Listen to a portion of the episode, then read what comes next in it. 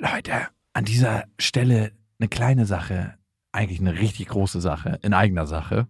Und zwar sind wir dieses Jahr auf Tour Mhm. im September.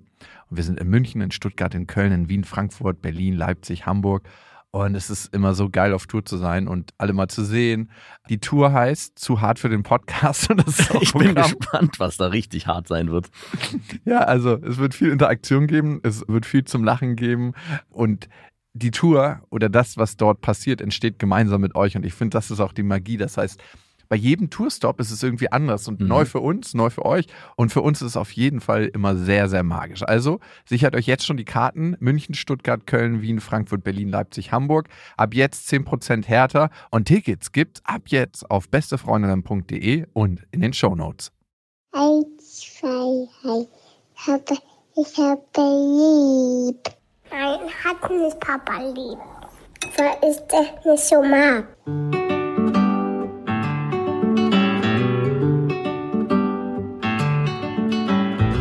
Das sind beste Vaterfreuden. Keine bösen Wörter.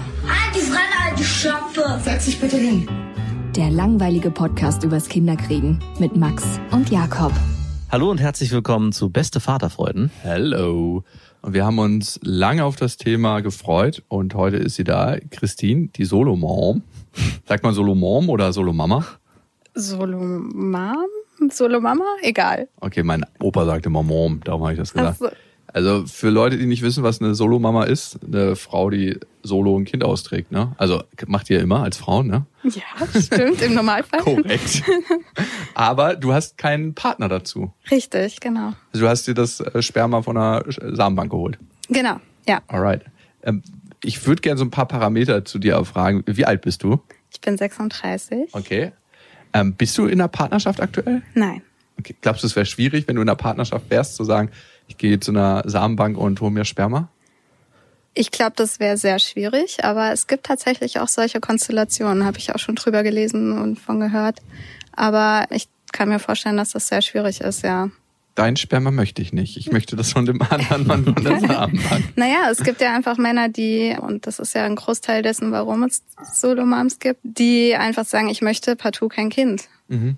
Na, und wenn dann aber die Frau sagt, aber ich unbedingt und äh, die beiden sich vielleicht so einigen können und das so eine Lösung ist, warum nicht? Oder der Mann ist einfach unfruchtbar, ne? Ja, genau. Gibt's- gibt's also, auch. genau. Auch ein schweres Ja, Schicksal. ich meine, hätte man bei dir beinahe gedacht, oder? Ja, naja, es war kurz im Raum, aber es war dann nicht ich. Okay. Aber ein Freund von mir oder beziehungsweise von meiner Frau, die waren, da war der Mann unfruchtbar und das war schon, oder fast unfruchtbar. Also es gab noch so ein paar Restsamen, die man retten konnte. Äh, Das war schon ein schweres Schicksal, was sie, aber sie haben es jetzt geschafft. Also seine Samen haben dann doch gereicht. ja. Das ist jetzt das, womit wir arbeiten. Wenn der Arzt so reinkommt. Okay. Ich habe einen Becher voll. Warum hast du dich dafür entschieden, Solo-Mom zu werden? Okay, ja, das ist natürlich eine lange Geschichte. Da muss ich äh, ein bisschen persönlicher werden. Aber ich glaube, das kann fast jede Solomam erzählen, dass keine will das ja unbedingt. Also ich wollte jetzt nicht unbedingt alleine ein Kind bekommen. Aber ich war in einer langen Partnerschaft und um es quasi abzukürzen, der Ex-Mann hatte mir dann irgendwann nach wirklich langer Zeit, insgesamt elf Jahren, irgendwann dann gesagt, ja, nee, doch kein Kind. Und ähm, Davor hat er das nie gesagt. Nee. Davor hieß es immer, ja, warten wir noch, warten wir noch. Ich habe halt gearbeitet, ich habe meine Karriere gemacht und war auch so ein bisschen eher die Versorgerin von uns beiden. Ja, und dann nach äh, elf Jahren kam dann das i-Tüpfelchen des Ganzen und es hieß ja, nee, ich, ich möchte kein Kind. Ich glaube, da gab es wahrscheinlich noch andere Entwicklungen, die dazu geführt haben, warum er das dann auf einmal gesagt hat. Aber genau, ich habe einfach viele, viele Jahre in Anführungsstrichen vergeudet und gewartet, weil ich wollte schon immer Kinder haben.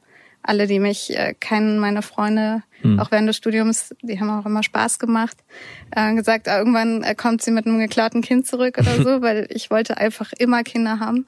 Genau. Und dann ähm, habe ich mich langsam damit beschäftigt mit dem Gedanken, okay, vielleicht mache ich das einfach selber und habe recherchiert. Okay.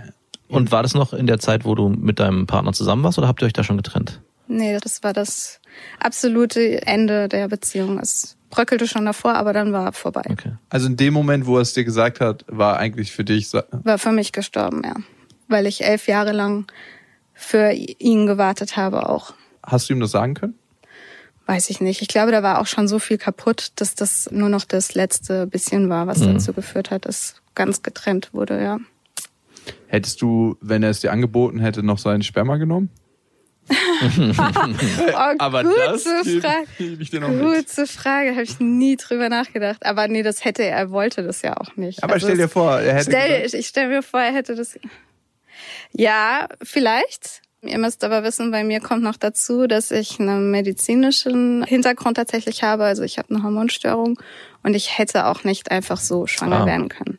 Also Ah. das wäre sowieso schwieriger geworden. Es wäre mit einer Kinderwunschklinik zusammen, ähm, hätte das stattfinden müssen und von daher wäre es eher schwieriger geworden. hätte er ein paar Becher voll machen müssen. Hätte er, ja.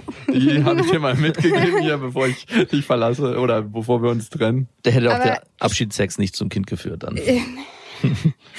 Aber wenn ich jetzt nochmal drüber nachdenke, nee, hätte ich nicht gemacht. Weil ich glaube, dieses, wofür ich mich jetzt ja letztlich entschieden habe, dieses cleane Cut und wirklich nur ich und das Kind und auch ein bisschen tatsächlich ja die Anonymität. Also ich weiß nicht, ob das nicht im Nachgang doch noch Probleme bringt. Selbst wenn du eine klare Regelung hast, er ist ja immer der Vater.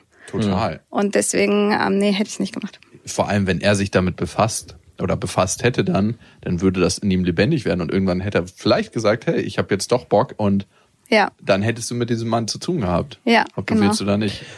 Und du hast natürlich auch eine ganz andere Erinnerungsbasis mit einem Mann, den du kennst. Ja. Also dann wäre so, es fühlt sich fast mehr an wie zusammen das Kind gekriegt und dann getrennt, glaube ich. ja. Ich weiß auch gar nicht, ob das so eine schöne Erfahrung ist. Also ich hatte im Urlaub welche kennengelernt, ein Pärchen, wo ganz klar war, dass der Mann kein Kind wollte und die sich aber dann darauf geeinigt haben, weil die Frau unbedingt eins haben wollte. Okay, dann mache ich dir eins, aber du kümmerst dich zu 100 Prozent. das ist ja wie so ein Haustier. Ja, und so war es auch. Sie war, hat auch mit dem Kind alleine Urlaube gemacht. Der Mann war zu Hause, war irgendwie in Führungsebene in irgendeinem, keine Ahnung, also hatte auch wenig Zeit und hat sich auch die Zeit nicht genommen. Und die Frau hat eigentlich das Kind komplett alleine versorgt und er war halt nur der Samengeber in dem Fall und aber nicht fürs Kind zuständig. Mal wieder und irgendwie ist es fast noch eine skurrilere Situation, wenn der Vater dann zwar präsent ist, aber nicht präsent ist fürs Kind. Also Hm. Mal wieder ein Argument mehr für diese Single-Mom-Situation, ne? Weil eigentlich schon. vielen, in vielen Situationen ist es so, ich habe das auch bei Freundinnen, die haben Partner, die haben Kinder und stellen aber immer wieder fest, eigentlich mache ich alles alleine. Ich brauchte dich hier nicht. Ja, ich habe das auch von meiner Mutter oft gehört, ja. Also Ja, von unseren Freundinnen auch. wir sind schon, äh, würden wir jetzt sagen, aber es sagen bestimmt viele Väter, die auch nicht engagiert sind, engagiert. Hey, ich war doch am Wochenende eine Stunde mit dem spazieren. Ganz ehrlich, ich habe doch meine Schwiegermutter besucht mit dem Kind und da genau. die Autofahrt, die habe ich ertragen. Nein. Okay, das war für dich bestimmt ein Prozess, das zu entscheiden, dass du das machst, Solomom zu werden, Solomutter. Nimm uns mal bitte da mit rein, was da für dich für, für für und wieder waren. Ja, ich kann noch mal ein bisschen zurückgehen, weil ich bin Biologin und kenne mich also mit dem Thema auch schon relativ gut aus und habe tatsächlich schon ganz früh, ähm, noch im jugendlichen Alter, gedacht, mal irgendwann, also in den 80ern fing das ja so richtig an mit der Reproduktionsmedizin, ne? erstes In-vitro-Kind und so weiter. Und da habe ich schon immer gedacht, boah, wenn das irgendwann mal bei mir so sein sollte, kann ich mir das auch vorstellen. Also es war schon ganz früh bei mir nicht so nicht so weit weg so solche Gedanken. Das war natürlich sehr naiv, ja. Du hast unterbewusst darauf hingearbeitet. Ähm, Nein, du hast dir diesen ich wusste, Partner dass du das so fragen wirst. Ja, nein, natürlich nicht. natürlich nicht. Aber ich wollte nur damit sagen, ich habe schon super früh irgendwie diese das als für nicht absurd gehalten oder gedacht, es gibt ja solche Möglichkeiten, warum nicht? Und natürlich war das damals alles noch ganz anders, ja, viel, viel zu unausgereift. Und dann kam das aber eben die Nachricht, dass ich eben das Problem habe medizinisch, dass ich eine Hormonstörung habe. Und schon da habe ich angefangen, mich zu, mit zu beschäftigen, Kinderwunschkliniken, was gibt es alles für Möglichkeiten. Ja, und dann eben die Entscheidung, okay, ich trenne mich und die Überlegung, ich kann nicht das alleine machen. Und dann habe ich ganz viel recherchiert. Und eigentlich gab es gar nicht so viele wieder bei mir. Es gab mehr nur, ich habe diesen unbedingten Wunsch, ich möchte ein Kind haben. Und natürlich der Gedanke, ja, ich bin alleine, ich muss das Kind alleine versorgen. Es ist, ähm, man muss ganz viel bedenken. Das sind natürlich die Widers. Also da klar, da denken alle drüber nach. Klar. Und aber das, das war dann, ich glaube, was bei Frauen wahrscheinlich dann doch manchmal einfach dieses tiefe Ur hormonelle Gefühl vielleicht ist. Es ist einfach da. Dieser Wunsch ist so präsent. Und dann ja, habe ich einfach nur noch recherchiert, wo gibt's das, was kann ich, was kann ich tun und wie kann ich das tun.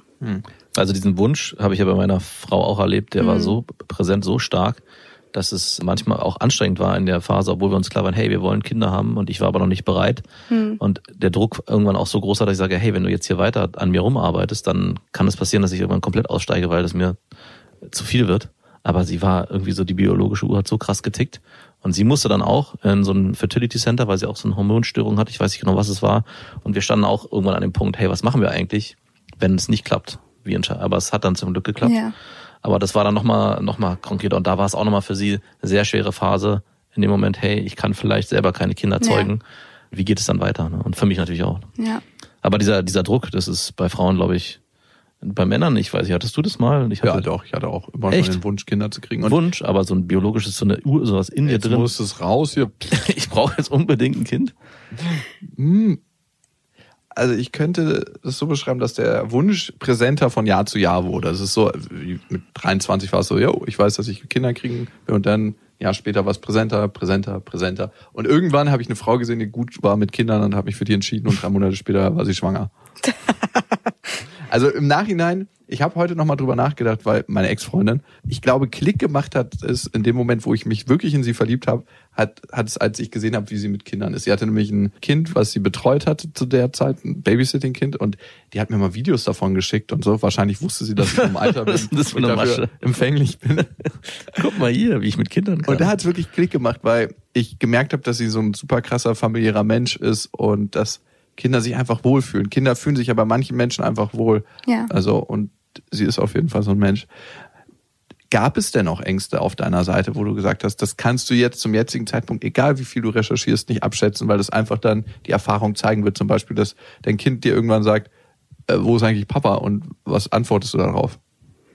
Klar, solche Sorgen, ich sag's ja mal bewusst Sorgen, weil so richtige Ängste tatsächlich nicht. Ängste mehr, mehr dahingehend, ähm, oh Gott, wenn mir was passiert, was, was da mit meinem Kind. Aber auch da konnte ich durch viel Recherche und durch viele Cinemam-Gruppen und auch im Blog äh, sehen, ja, es gibt ja ganz viele Möglichkeiten, wie man wie Frau eigentlich mit dem Kind auch dann schon sch- früh anfangen sollte zu kommunizieren. Also gerade zu dem Thema, wo ist Papa und wer ist dein Vater? Und ich glaube, mit einer guten Vorbereitung, natürlich weißt du es vorher nie genau und kann dich auch überraschen, aber zu viele Sorgen und zu viele Ängste hatte ich tatsächlich gar nicht. Also man mag mich vielleicht auch naiv nennen, aber ich glaube, vieles sehe ich dann, wenn es soweit ist und wenn es passiert. Also habe ich jetzt nicht das Gefühl, dass du da mit einer Naivität rangehst, sondern eher mit, äh, was löst eigentlich Ängste aus? Unwissenheit in den meisten Fällen? Oder dass ich eine Situation nicht kenne und du versuchst, die Wissenslücke zu schließen mit Recherche? Also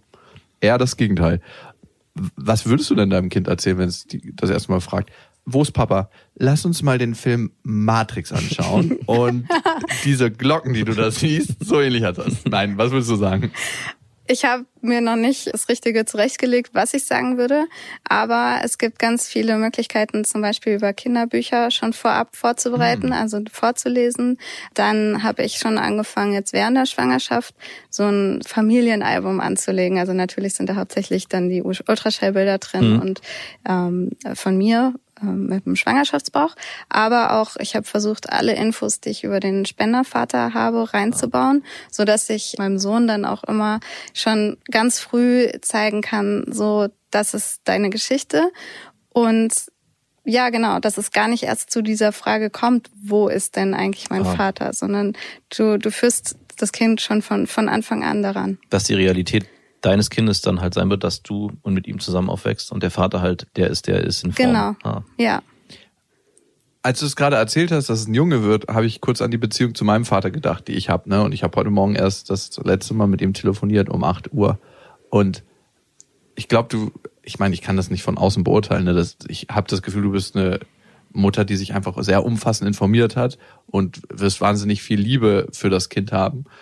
Und trotzdem ist so in mir so eine kleine Traurigkeit in dem Moment aufgekommen und dachte so, wow, diese Beziehung zu seinem Vater wird er niemals leben können. Ne? Ja, das stimmt. Ich musste tatsächlich auch für die Behandlung eine psychologische Beratung machen, äh, unter anderem auch eine Rechtsberatung. Und in der psychologischen Beratung wurde mir auch nahegelegt, auf jeden Fall zu versuchen, eine Vaterrolle, eine Vaterfigur in das Leben zu holen. Und Ah. das kann ein nahestehender Freund sein, das Mhm. kann jemand aus der Familie sein. Und ich glaube, ja, das ist nicht zu unterschätzen und das werde ich auch definitiv versuchen, dass mein Sohn da eine, eine männliche Bezugsperson hat. Aber ja, es stimmt schon, natürlich, es wird den Vater in dem Sinne nicht geben, wobei ich natürlich auch nicht ausschließen mag, vielleicht habe ich ja mal wieder eine Beziehung und vielleicht will Genau. derjenige dann auch irgendwie die Vaterrolle übernehmen. Das kann durchaus sein und das schließe ich auch nicht aus. Also der Gedanke kam mir vorhin nämlich auch gleich als erstes, obwohl ich ein ähnliches Gefühl hatte zu, hey, da gibt's gar keinen Vater und du hast dich getrennt. Und dann dachte ich aber, hey, Moment, das heißt ja nicht, dass du für immer alleine sein musst. Genau. Solomam heißt ja nicht Solomam ein Leben lang. Es gibt ja da auch Ja. noch genügend andere Menschen auf der Welt, die dann eventuell dazustoßen und ihr dann Ja. eine halt Patchwork-Familie ein bisschen anders seid, was ja dann auch völlig legitim ist. Was eigentlich geil, also das muss ich mal an der Stelle sagen, ich könnte mir auch vorstellen, dass es für den neuen Mann potenziell geiler ist, Ja, weil klar. du halt nie den Stress mit dem Ex hast Ja. irgendwie. Es ist ein cleaner Cut sozusagen, Ja. genau, ja, wenn man, wenn man das vergleichen möchte, ja. Aber ich meine, mal abgesehen davon von Single Mom da sein, es gibt ja auch wirklich die schlimmen Schicksale, ja, wo wirklich ein Mann einfach aus dem Leben gerissen wird und die Frau muss ja dann irgendwie auch damit klarkommen Mhm. oder das Kind. Da ist gerade kein Vater mehr da, ne? Und auch da musst du irgendwie versuchen, vielleicht eine Vaterrolle reinzuholen. Ja, oder auch die Mutter. Ich hatte das ja bei mir in der Familie, dass da der Bruder von meiner Frau, seine Frau gestorben ist, verstorben ist, schon sehr früh. Das Kind war, glaube ich, anderthalb. Und äh, für den ist es natürlich auch eine absolute Realität, dass die Mutter einfach nicht mehr existiert. Und das ist jetzt auch nicht schlimm für den. Natürlich ist es, hat er wahrscheinlich ein kleines Trauma miterlebt, weil er das noch alles mitbekommen hat. Aber für den ist es jetzt die Realität, dass die neue Partnerin, die er jetzt hat, zwar nicht die Mama ist, aber das ist die, um die sich um ihn kümmert und auch sehr gut. Und man guckt da oft so mit erwachsenen Augen drauf, auch ich dann immer, oh, ist das alles so traurig, aber wenn du das Kind dann vor den Augen hast und pff, da ist überhaupt nichts mehr traurig, das ist einfach Genau. die Realität des Kindes. Ja. Ich glaube auch, dass ein Elternteil, also wenn da so viel Liebe ist und wirklich alles da ist, was das Kind braucht, natürlich ist es schön, wenn man dieses klassische Bild hat, ja, wenn, wenn da zwei Personen sind und wenn das alles gut funktioniert. Aber um ehrlich zu sein, wie oft funktioniert es denn noch gut? Meine Eltern zum Beispiel haben sich auch getrennt und ich habe mehr auch. darunter gelitten. ich habe mehr darunter gelitten, dass sie noch versucht haben, irgendwie für uns zusammen zu bleiben, als manchmal habe ich mir einfach nur gewünscht, hoffentlich trennen sie sich schnell und dann nur mit einem zusammen zu sein, um diesen Stress nicht zu haben. Ne? Also ich will es jetzt alles nicht schönreden, aber ich glaube, man kann auch alleine sehr gut mit dem Kind alles auffangen. Wie läuft es denn in Deutschland ab? Also dieser Prozess, geht man einfach zu einer Samenbank und sagt, hey, ich würde gerne einen haben, der über 1,80 groß ist, der soll keine Glatze haben, der soll richtig schön potent sein, äh, der soll ein IQ von 130 plus haben. Also kann man da einfach hingehen und sagen, ich hole mir mal meinen Sixer Sperma ab? Das ist natürlich jetzt sehr übertrieben dargestellt. Es gibt verschiedene Möglichkeiten. Es gibt ja auch tatsächlich sowas wie Heiminsemination, Foren, wo ähm, Männer sagen, ja, ich, ich biete euch hier mein Sperma sozusagen. Ja. Aber ich habe den klassischen Clean-Weg gewählt. Ja, ich bin über eine Kinderwunschklinik gegangen und über eine Samenbank. Und dort konnte ich bestimmte Parameter aussuchen. Welche? Ähm, ja, das war ein Moment. Ich wollte gleich. gerade sagen. Für mich war wichtig, dass ich versuche, irgendwie es biologisch so hinzukriegen, dass das Kind möglichst mir ähnlich ist. Sprich, blond, blauäugig. Und mir war auch wichtig, dass der Mann durchschnittlich groß ist. Ich bin ja nicht besonders groß. Und dann habe ich also auf diese Parameter geguckt und habe das ausgesucht. Und dann gibt es auch noch verschiedene andere Kriterien, zum Beispiel medizinische Auswahlkriterien. Genau, und dann hat sich das so zusammengeschrumpft, die Auswahl der Spender. Und dann hatte ich noch drei zur Auswahl. Und von diesen dreien gab es dann noch zwei, die wirklich zur Verfügung standen. Und dann habe ich Details äh, zu diesen Spendern geschickt bekommen. Also wirklich, ähm, was haben sie auch für Hobbys, ähm, für Interessen. Wie lange saßen Sie im Knast? Auch Bilder? Nein, also das ist ganz, ganz klar. Die äh, Spender sind komplett geschützt. Bilder kannst du so nicht sehen. Ich konnte allerdings dann äh, Kinderbilder angucken. Ah, aber es Ah, gibt genau. in manchen Ah. Datenbanken auch, dass man die Erwachsenenbilder von denen sehen kann, ne? Das kann ich jetzt so nicht sagen. Also ich habe das nicht gesehen. Ich meine nein, aber ich will jetzt nicht die Hand ans Feuer äh, legen dafür. Gibt aber auf jeden Fall andere Samenbanken, wo man durchaus noch viel mehr Informationen abrufen kann. Bei meiner Samenbank war es jetzt mal, sagen wir mal, ein Kompaktpaket, kann ich es nennen, genau. Ja, und dann habe ich mich anhand der Daten, die ich bekommen habe, für den einen entschieden. Weil es einfach so von, von dem, von der Beschreibung von Hobbys und äh, Beruf äh, mir am ehesten entsprochen hat. Wird es dann mit jedem Step teurer, mit jedem Haken, den man setzt? IQ durchtrainiert und am Ende gibt es einen Gesamtpreis? Also die Informationen waren ich musste eine Grundgebühr bezahlen bei der, bei der Samenbank, aber ich habe tatsächlich noch Zusatzinformationen dann angefordert ähm, später. Und das war, da hatte er eine Nachricht für potenzielle Spenderkinder hinterlegt und auch noch ein bisschen mehr Informationen über sich selbst. Und das habe ich tatsächlich noch mit extra Bezahlung Ah, zugeschickt bekommen, ja. Diese Zusatzinformation, hat er da was eingesprochen? So, Also- eine, eine Sprache? Nein, Ja. das war nur schriftlich. okay, sowas, ich bin dein Vater. Aber Aber es gibt tatsächlich bei der Europäischen Samenbank auch die Möglichkeit, ähm, Stimmproben ja, einzuhören. wäre nämlich auch, was mich jetzt gerade interessiert hätte, ob man auch die Stimme hört von dem Vater, ob der so eine piepsige oder halt eine männliche, je Ja. nachdem, was man da darunter versteht. Die Möglichkeit hatte ich nicht. Mir war das ehrlich gesagt auch nicht so extrem wichtig. Also anderen ist das, glaube ich, wichtig, mir, mir nicht. Und würdest du den Vater gerne kennenlernen, wenn es die Möglichkeit gäbe? Oder wäre das dann das Risiko, dass es vielleicht eine Enttäuschung gibt? So, der ist gar nicht so, wie er sich in den Infos gegeben hat. Zu groß. Äh, das Kind hat theoretisch ja die Möglichkeit, den Vater kennenzulernen. Es muss alles über ein Register, wird alles geführt und die Kinder können den Mann kontaktieren. Er kann dann entscheiden, ob er das Kind auch kennenlernen möchte. Und ja, ich sag da auf keinen Fall nein und würde die, den Mann auf jeden Fall kennenlernen wollen, ja. Krass. Weißt du denn, ob wie viel Frauen Sperma von diesem Mann genommen haben? Wird einem diese Info gegeben? Also weiß Das weiß ich nicht. Ich kann mir nur vorstellen, dass es für ihn, das klingt jetzt komisch, aber für ihn gut läuft, weil äh, man kann sich Proben reservieren lassen. Ah. Und das habe ich tatsächlich auch gemacht, weil ich am Anfang der Behandlung natürlich nicht sicher sein konnte, ja, es klappt auch alles sofort. Und dann habe ich die freigegeben und wie auch immer, ich konnte auf jeden Fall irgendwann feststellen, aha, es gab gar keine mehr weiteren reservierte äh, Halme und äh, es scheint also gut für ihn zu laufen. Also Rainer, für du genau musst mal reinkommen. Mal nachschießen. Hier sind schon wieder alle Ampullen leer.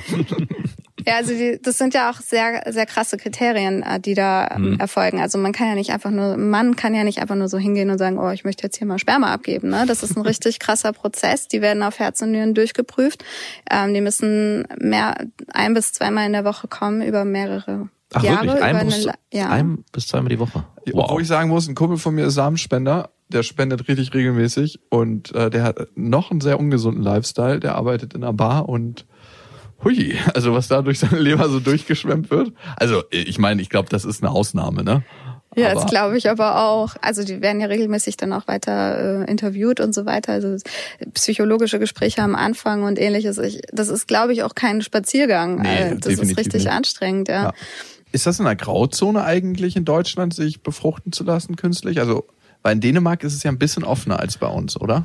Genau, also in Skandinavien ist es generell offener. Da ist es sogar gesetzlich verankert oder legalisiert, dass Frauen äh, diesen Weg gehen können. Legalized.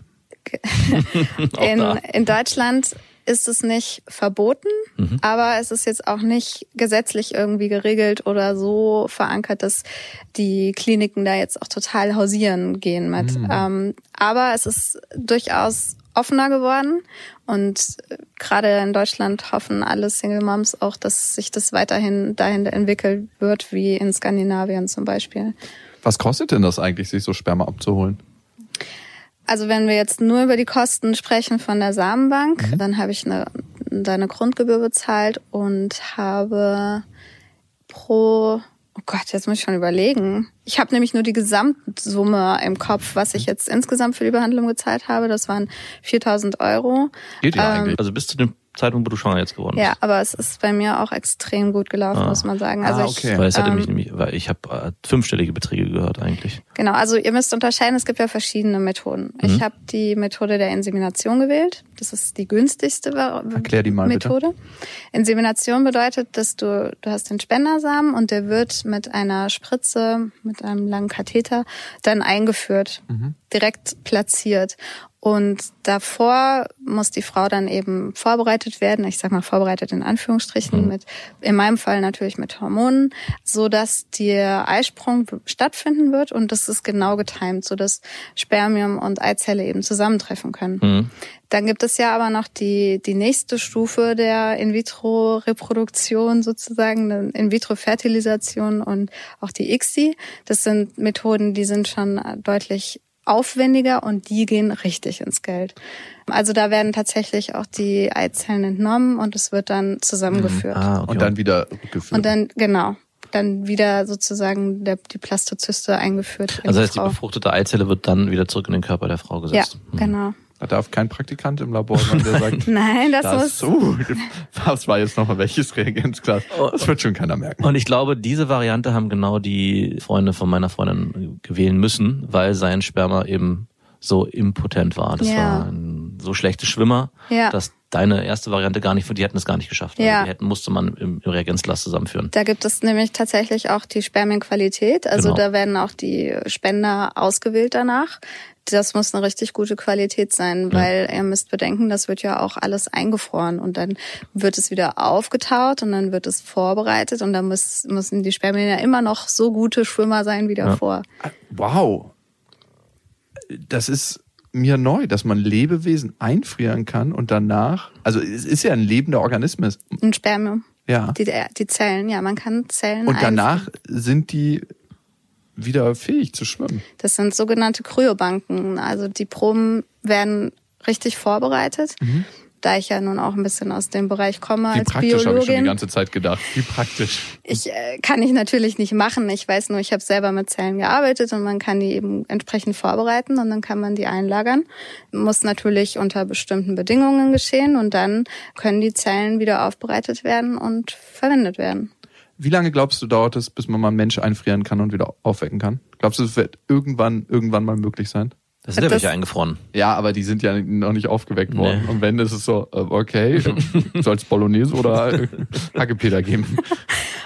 Oh Gott, ich glaube, um ehrlich zu sein, nee, das glaube ich nicht, dass das jeweils äh, möglich sein könnte. Aber da sag niemals nie. Okay, wo wir schon dabei sind und so ein bisschen philosophisch werden. Äh, du meinst eher Sci-Fi und nicht philosophisch. Naja, philosophisch wäre die die Frage dann, gibt es Seelenwanderung und suchen sich Kinder ihre Eltern aus und inwieweit hast du in diesen göttlichen Prozess eingegriffen? Hast du dir darüber mal Gedanken gemacht? Oder ist es so als Biologin, die du bist, so fernab von, yo, labert ihr mal und ich mache hier mein Ding? Ich bin schon so ein bisschen spirituell. Also ich bin, ich, ich Wie glaube passt nicht. das mit der Biologie Ja. zusammen? Also hör mal. Ja, also ich bin schon, ich habe nichts mit der Kirche am Hut, aber ich kann mir schon gewisse Dinge vorstellen. Ich glaube, ich denke einfach sowas wie Energie oder auch meinetwegen nenn es Seelen oder sowas. Ich kann mir schon vorstellen, dass es sowas gibt. Ich glaube, klingt jetzt vielleicht auch blöd wie eine Plattitüde, aber ich glaube, was sein soll, das sollte sein. Und ähm, irgendwie haben sich da jetzt zwei Seelen in meinem Fall zusammengefunden. Und ja. das eine bist du ja, die eine Haltung dazu hat. Und dann gibt's ja manchmal ein Umfeld, was eine ganz andere Haltung dazu hat, was reagiert mit den eigenen Vorurteilen, den eigenen Themen und Ängsten und die dann auf dich projiziert und vielleicht auch in der Projektion du Themen begegnest, die nicht so angenehm sind. Gab's da positive und negative Rückmeldungen? Ich habe das außerordentliche Glück, dass ich wirklich nur positive Rückmeldungen bekommen habe und nicht eine Person in irgendeiner Form gesagt hat, finde ich aber total kacke und wie kannst du nur und das ist nicht, äh, das ist nicht Gott gegeben oder sowas. Ich habe von Anfang an sehr ehrlich und offen darüber kommuniziert. Meine Familie, meine Eltern wussten das, Freunde sowieso. Alle haben so gesagt, ja, pff, ach, bei dir hätten wir auch eh nichts anderes erwartet, so ungefähr. Also du hast schon immer dein Ding gemacht, du kannst das. Und ich habe das auch auf der Arbeit meinem Arbeitgeber erzählt. Meine Arbeitskollegen wissen das auch. Ja, und es hat wirklich keiner irgendwas Negatives gesagt. Da bin ich sehr glücklich drüber, weil ich kann mir vorstellen und ich weiß auch, dass andere da schlimmere Erfahrungen gemacht haben. Ja, aber du wirkst aber auch auf mich jetzt äh, wie eine sehr gefestigte Person und äh, es ist nicht wirklich wie ein hilfloser Wunsch, so nach- von nach dem Motto, ah, ich will jetzt endlich und es muss jetzt irgendwie funktionieren und dementsprechend wird auch wahrscheinlich dein Umfeld dich kennen und du wirst dir deine Freunde auch entsprechend ausgesucht haben und du wirst dich wahrscheinlich in einem Setting bewegen, wo dir so eine Kritik mh, gar nicht entgegenkommen wird, weil Das wie du schon sein, selber ja. gesagt hast, wir kennen dich gar nicht anders, du machst es schon. Aber ich vermute, dass vor allem Frauen, die eher so aus so einer Hilflosigkeit agieren und sagen, ah, ich will es unbedingt und vielleicht auch im Alltag eher nicht so gefestigt sind, dass die dann auch viel Kritik ernten für sowas. Ganz bestimmt. Und ich glaube, es hängt auch tatsächlich ein bisschen mit der Region auch zusammen. Also ich meine, wir sind hier in Berlin. Ne? Mhm. Berlin ist super offen. Und Ja. warum kommen auch so viele Single Moms nach Berlin, um das zu machen? Ja, ich glaube, im Süden Ähm. Deutschlands wird es ein bisschen anders aussehen. Wer weiß. Also der auch in München erlebe ich auch als ziemlich offen, aber vielleicht täusche ich mich da. Ich habe auch in München kurz gelebt. Ich fand Okay. es nicht so sehr offen. Alright, Ähm. ich war da immer nur im Urlaub. Ja, aber um das jetzt auch nochmal für Frauen, die es vielleicht interessiert und Ja. die zuhören, zu sagen, es wird immer mehr. Also es gibt immer mehr Kliniken in Deutschland, die offen dafür sind, die das ähm, machen für Single Moms. Und äh, da ist Berlin nicht mehr längst die einzige Stadt, wo man sich das gut äh, zutrauen kann. Wie gehst du denn jetzt mit Leuten um, die du noch nicht so lange kennst und die fragen, wow, du bist schwanger, wie kam das jetzt auf einmal? Ja, da sage ich offen und ehrlich, ich war in einer Behandlung und ähm, es gibt keinen, also es gibt einen Vater, aber das ist halt ein Spendervater. Okay. Und dein Arbeitgeber ist damit auch, wie du gesagt hast, gerade fein. Also ich stelle mir gerade vor, also ich erlebe es ja bei uns zu Hause, wenn die Kinder krank sind, bleibt meistens meine Freundin zu Hause oder Frau. Und äh, Weil natürlich. du hier den wichtigen Gesprächen, die das Weltgeschehen Ja, genau. Und natürlich gibt's da auch mal die Diskussion, oder gab's bei dem Arbeitgeber meiner Freundin die Diskussion, kann er nicht mal dein Mann auch zu Hause bleiben? Warum musst du denn immer zu Hause bleiben? Und natürlich als Solomam, wenn dein Kind krank wird, bist du wahrscheinlich diejenige, die zu Hause sein Ja, muss. ja. Aber dein Arbeitgeber ist da von vornherein sagt, na gut, er kann eigentlich eh nichts sagen, ne? Ich meine, er, kann darf auch nichts sagen. Ja, er darf auch nichts sagen. Aber da ist er ist eh so ein spezieller Typ. Der hat schon viele Grenzüberschreitungen, wenn man das jetzt so sehen will, gemacht, rein verbal. Aber nee, ja, nee, da hat er nichts zu gesagt bisher. Vielleicht ist es ihm noch gar nicht so bewusst. Aber Aber ihr seid ja unter Biologen, das ist doch so, willst du das hier machen oder willst du extra ein Fertilitätscenter fahren? Das können wir doch hier direkt machen. Ich mach dir das eben. Ja, gut, dass du es ansprichst, das wollte ich immer ausprobieren. Okay, willst du ein Kind haben oder mehrere? Also könntest du dir auch vorstellen, mehrere Kinder zu kriegen? jetzt erstmal das eine und dann mal gucken, ob alles gut läuft. Okay, und würdest du dann auf den gleichen Spender zurückgreifen, wenn du mehrere? Ja, das äh, wollte ich tatsächlich gerne. Also ich habe immer die Vorstellung gehabt, zwei Kinder, das wäre schon toll. Ich wollte gerne dann den gleichen Spender natürlich nehmen, aber äh, da hätte ich dann Gebühren zahlen müssen für die Lagerung. Also ich hätte dann wieder Proben reservieren müssen und die werden dann natürlich gelagert. Und da ich jetzt einfach nicht abschätzen kann, wie Ja. viele Jahre und wann und wie, habe ich mich dann doch dagegen entschieden. Auch mit dem Wissen, dass es sein kann, dass ich dann von dem gleichen Spender nichts äh, mehr bekomme. Oder du Aber- kontaktierst den dann mal und fragst, ob es äh, Anders möglich private. Naja, das geht natürlich nicht, wie du weißt. Aber, Aber du könntest dein Kind vorschieben und sagen, kontaktier mal Papa, wir brauchen hier noch äh, mehr Leute in der Familienrunde. Würdest du, also sorry, das ist eine sehr indiskrete Frage. Stell dir mal vor, dein Kind kontaktiert ihn dann, die treffen sich, du stellst fest, das ist ein total cooler Typ. Ihr trefft euch. Meine Mutter hat mal einen Typen über einen Telefonstreich kennengelernt, den wir gemacht haben. Also die Möglichkeit besteht. Und ihr trefft euch und du merkst, dass ihr euch total gut versteht. Könntest du dir vorstellen, mit dem zusammenzukommen? sag niemals nie. Also Warum wer, nicht? wer weiß, wenn wir uns aneinander verschießen, warum nicht? Ja. Es wäre ein Aber das wäre ja wirklich eine, eine Hollywood. Also Eine ja, total. Das müsste, dann müssten wir das Ja, verfilmen. auf dann komme ich nochmal zu euch und dann müssen wir noch mehr draus bauen. Und wenn du einen neuen Partner hast und der vielleicht nicht so ein Interesse hat, Kinder zu kriegen, oder vielleicht doch, würdest du dann auf die, auf die Samenbank wieder zurückgreifen für das zweite Kind? Also erstmal der Fall, wenn, würde der in Konkurrenz stehen mit dem Zeuger deines ersten Kindes, weil du sagst, die sollen vom gleichen Vater sein? Sag nochmal die Frage. Also ähm, wenn du jetzt einen neuen Partner kennenlernst und ihr überlegt, euch Kinder zu kriegen, und Ja. sagen, nein, halt mit dir nicht, ich möchte mit meinem Erzeuger des ersten Ach Kindes. so. Ja, ich glaube, wenn dann da jemand ist, dann müssen wir einfach darüber sprechen. Aber Ist nicht ausgeschlossen. ist, ja, Ich möchte, dass beide Kinder gleichgestellt sind, darum nehme ich den Spender.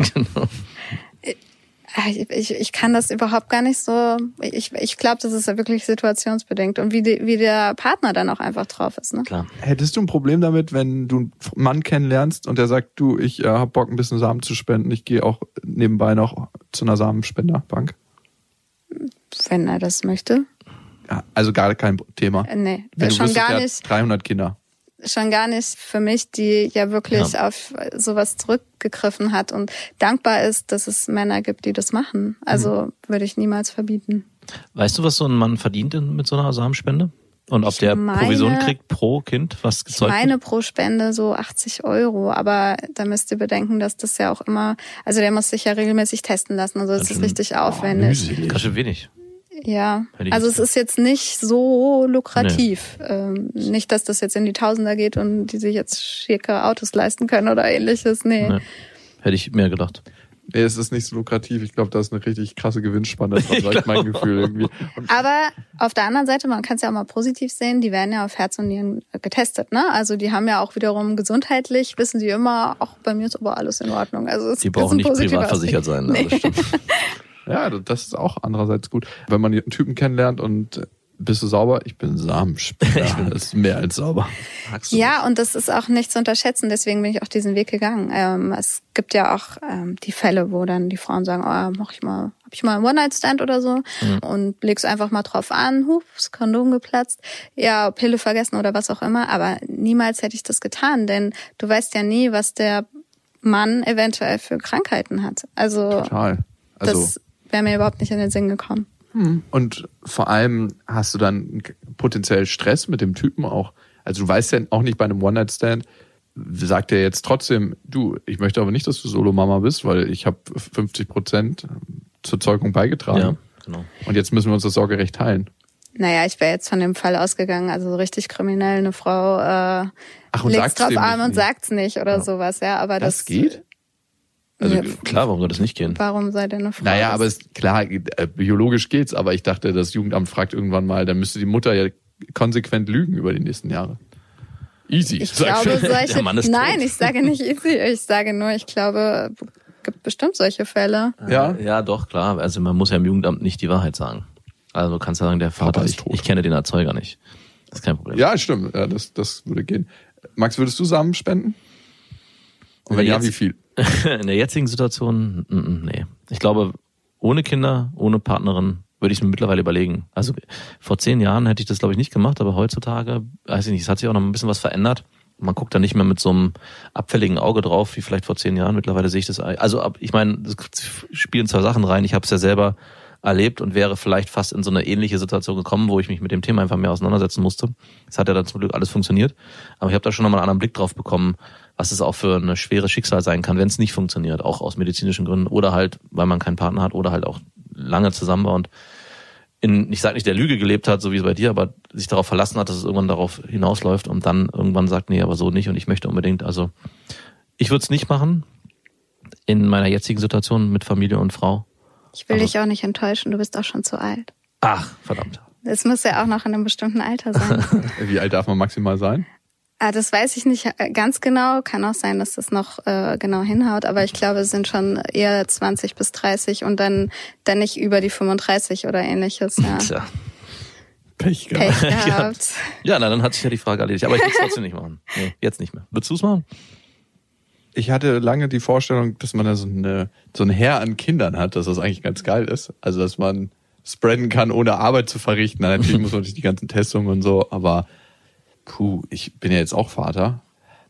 Irgendwie gefällt mir auch was nicht an dem Gedanken, dass ich mit einer Frau Kinder habe, für die ich mich nicht entschieden habe. Und das, glaube ich, sieht jeder sehr individuell. ähm, Aber ich würde es jetzt nicht ausschließen. Ich könnte es mir eher vorstellen, wenn ich eine Frau kennenlerne und weiß, ich möchte mit der keine Beziehung, aber die will unbedingt. Ich habe irgendwie immer so das Gefühl, ich muss Verantwortung für das übernehmen, was ich gezeugt habe und was ich ja dann auch letzten Endes gezeugt habe. Also du würdest dich auf die natürliche Zeugung einlassen. Nein, das ist auch nicht sagen. Ja, könnt ihr gerne machen. Dieser Samenspender ist etwas spezieller.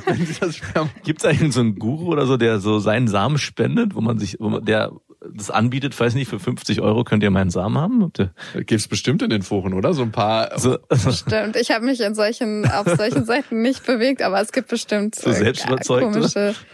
Spirituelle? glaube ich, genug Männer, die sich auf äh, ungeschützten Verkehr einlassen. Oder Also, das, ja. Das ist ja schon Das so sind die dann schon. nah dran. Mhm. Nee, aber wenn du mich so fragst, puh.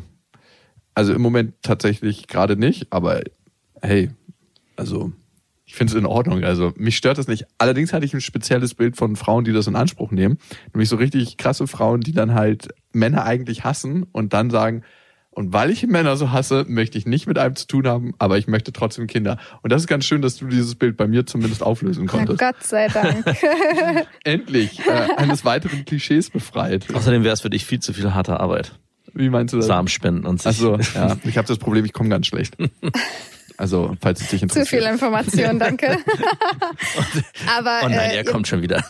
Ihr dürft ja auch nicht vergessen, es kann ja auch einfach jahrelang die ganzen Proben verwendet werden und es funktioniert aber nicht. Also ne, es, es Mhm. kann ja auch sein, dass derjenige die ganze Zeit gespendet hat und nichts führt zum Erfolg. Wissen die Männer, wie viele Kinder sie gezeugt haben? Nee, ich glaube, das können die tatsächlich so nicht erfahren. Nur wenn, dann, wäre nur, wenn die Kinder nur wenn die Kinder dann irgendwann zurückkommen. Kontakt suchen, ja. Und er macht dann zu Hause seine Strichliste voll.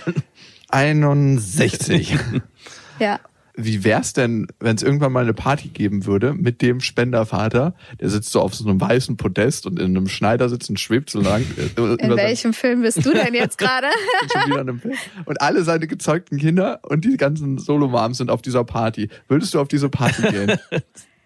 ähm, ich glaube, diese Situation wird es nie geben. Aber Aber, um jetzt mal mitzuspinnen, würde ich das nicht tun. Alleine schon für mein Kind nicht.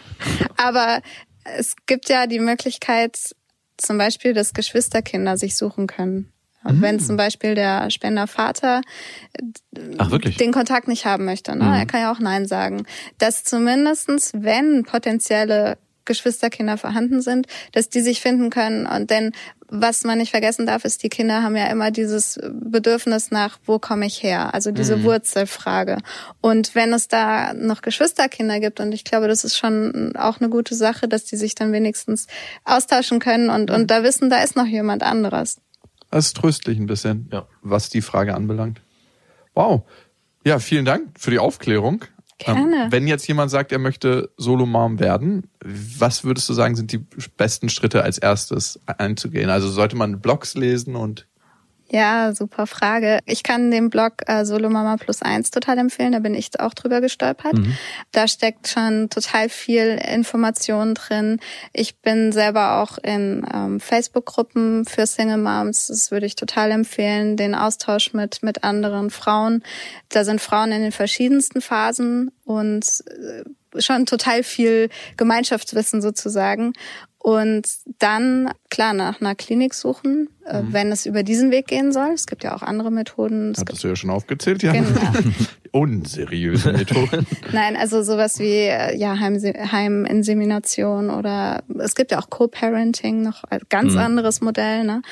Und dann genau einfach nach einer Klinik suchen und da auch nach dem Bauchgefühl gehen, wo man sich, wo Frau sich am wohlsten fühlt. Also ich hatte den das Glück, ich bin in die Klinik gekommen, habe den Arzt getroffen und wusste, das passt perfekt und es hat ja auch beim zweiten Versuch geklappt, was wirklich auch nicht äh, die Normalität ist. Wie lange ist es noch bis zur Entbindung? Genau sieben Wochen. Wow. Also wenn er denn dann zum errechneten Termin Ja, kommt. wenn. ja, manchmal kommen Kinder ein bisschen später. Ich bin auch zwölf Tage später gekommen. Oder früher. Oder früher. Oder früher. Christine, vielen Dank und viel Glück auf deinem Weg. Ah, vielen Dank. Gerne. Das waren Beste Vaterfreuden mit Max und Jakob. Jetzt auf iTunes, Spotify, Deezer und YouTube.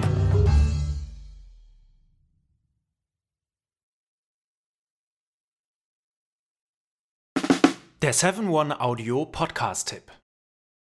Hallo, ich bin Lynn. Und ich bin Leo. Ihr kennt uns vielleicht schon vom True Crime Podcast Mord auf Ex. Eigentlich sprechen wir da ja jede Woche über Verbrechen. Aber da gibt es ja noch ein anderes Thema, das die Menschen und uns schon immer fasziniert hat. Die Liebe. Krasse Geschichten, die wirklich passiert sind. Bonnie und Clyde zum Beispiel. Cleopatra und Caesar Oder Diana und Charles. oder halt Camilla. Liebe gibt's bei True Love aber auch nicht nur im klassischen Sinne. Es geht auch um Familie, um die Liebe zum Beruf oder sich selbst oder Freundschaft. Am besten sind ja auch eh die Filme, wo dann am Ende steht, nach einer wahren Begebenheit. Das sind so Geschichten, die kannst du dir eigentlich gar nicht ausdenken. Ja. Und das gibt's jetzt eben als Podcast. Und das Ganze heißt True Love.